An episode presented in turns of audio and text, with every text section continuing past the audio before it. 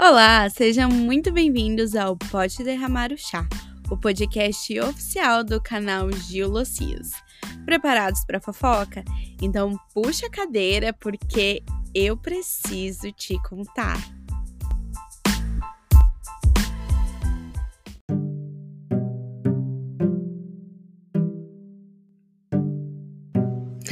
Que eu sou adepta a aplicativos de relacionamento, eu acho que essa altura do campeonato está bem claro, né?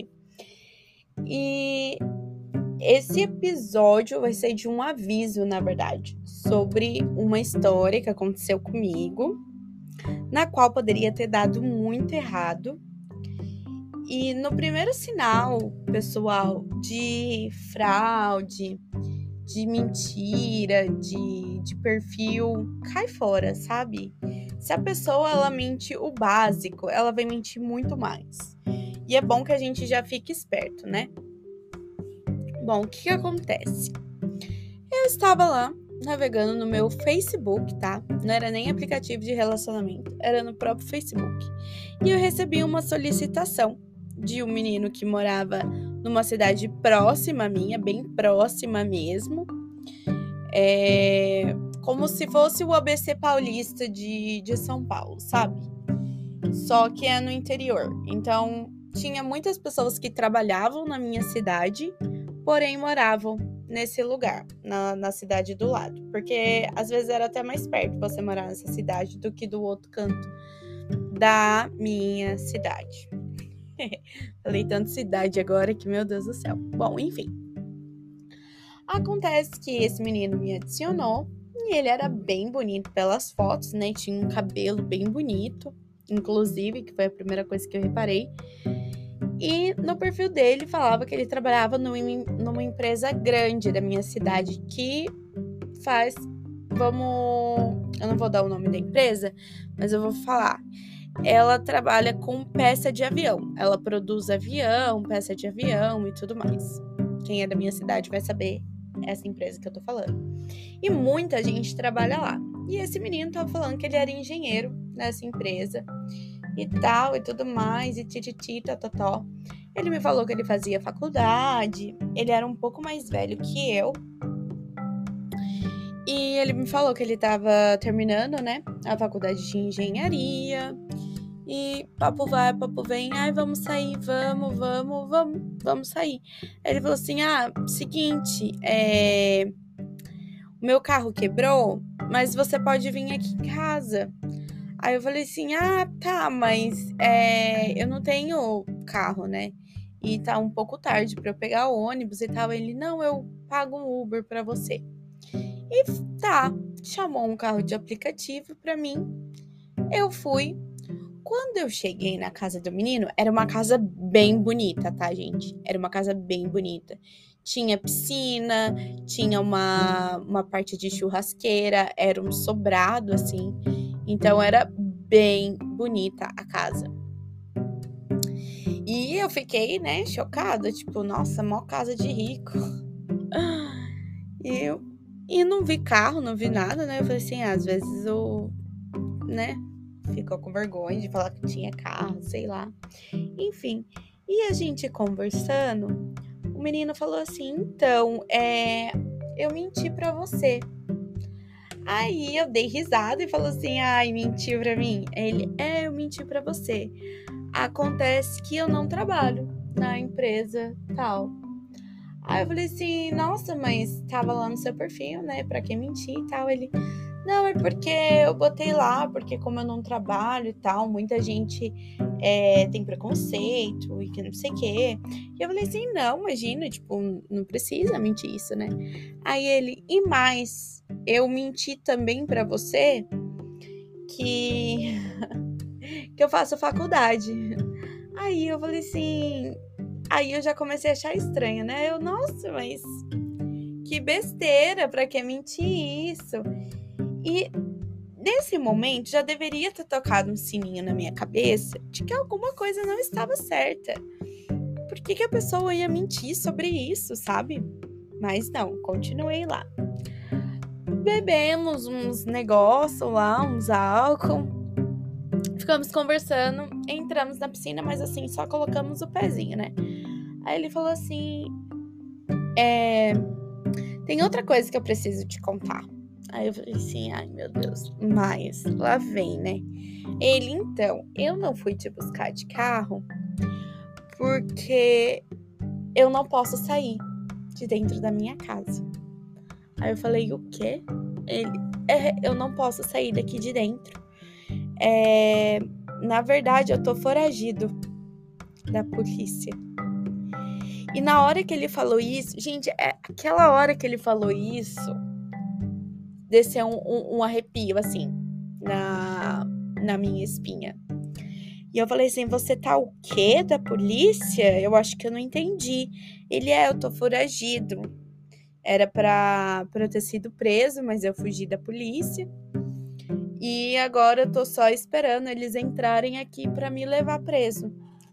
E eu comigo na minha cabeça eu falei assim: não, não é possível, não é possível que esteja acontecendo comigo. Que eu tô na casa de um cara foragido e qualquer momento a polícia pode entrar aqui. E aí eu peguei e falei assim: mas o que que você fez? Ele falou assim: ah, vem aqui comigo. E me levou para um quartinho que tinha assim, mais ou menos na churrasqueira, né?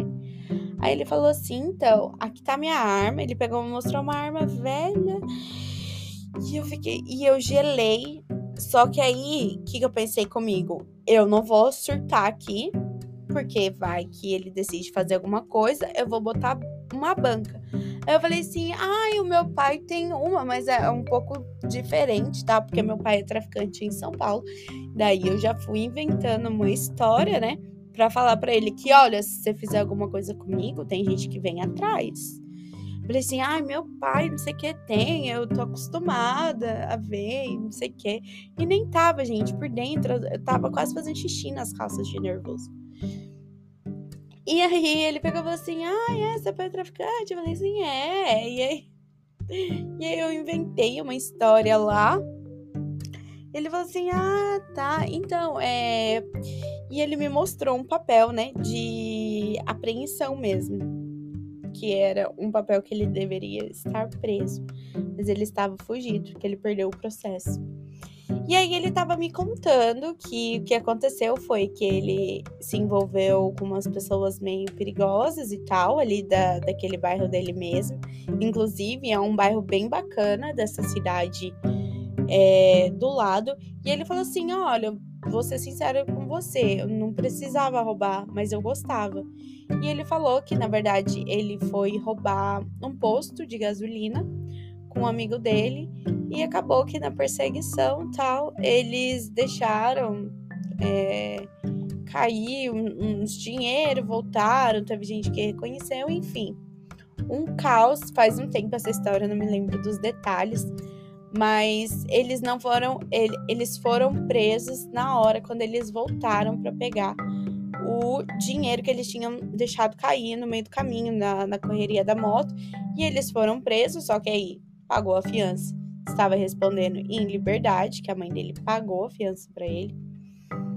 E é, ele já tinha tido algumas notas falando que ele era culpado para ele né, ser preso, só que ele não compareceu. Então ele estava foragido. Só que uma coisa que eu, eu não quis entrar em muito detalhe, ele me falou que ele ia para um presídio, só que esse presídio em específico, é, eu vou até falar o nome, porque.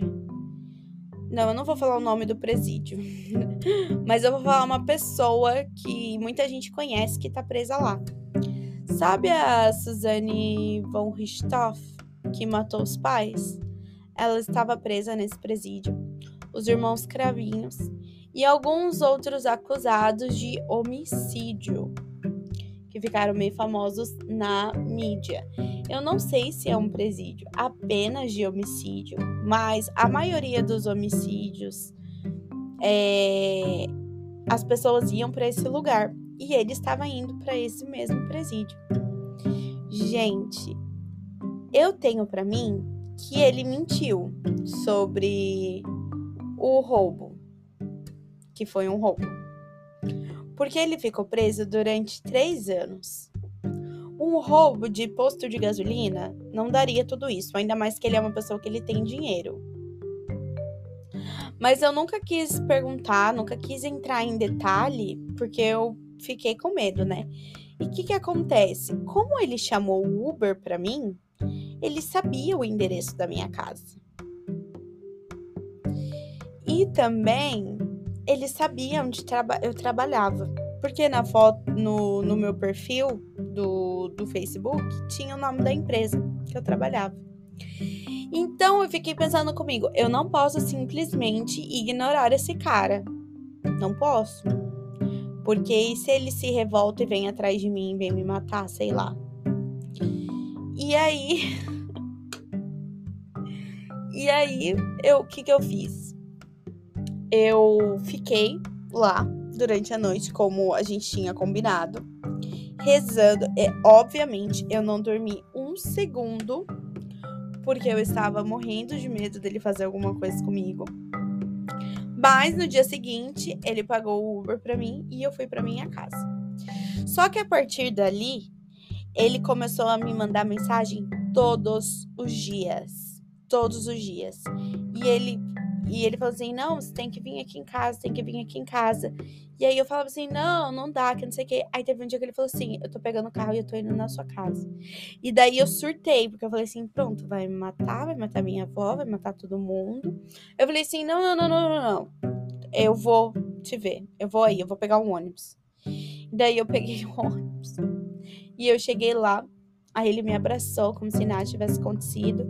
Estava a irmã dele na sala, conheci a irmã dele, conheci o namorado da irmã dele e conheci a mãe dele. E ele me apresentou como namorada. E eu dei um sorrisinho assim, né, tal. E eu morrendo de medo dele fazer alguma coisa. Ele nunca me ameaçou, tá? Nunca me ameaçou ou a minha família, mas quando ele falou que ele ia para minha casa, eu surtei. Ele falou assim: "Não, tá bom, você não pode vir aqui, eu vou aí". E daí eu fiquei com medo, porque ele tinha o endereço da minha casa porque ele pediu Uber para mim, né?